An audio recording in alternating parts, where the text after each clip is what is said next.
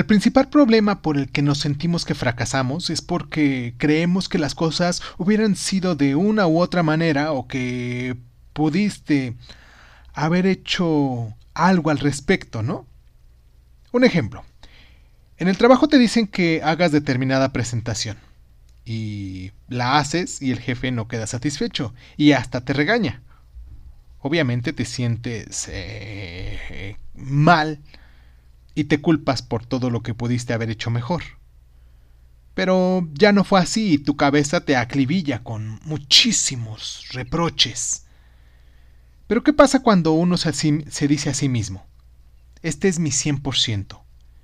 Entonces sabemos que el problema no está en nosotros, que si no sale como se, plan se planea, es porque Dios o el universo nos tiene preparado algo mejor.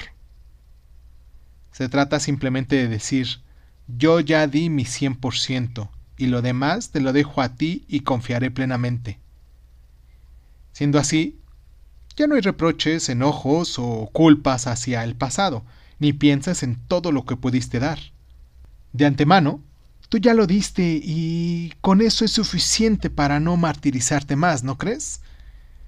Por ello, hoy y siempre debes de dar tu 100% en todo lo que hagas, en tu relación, en el trabajo, con tu gente, contigo mismo.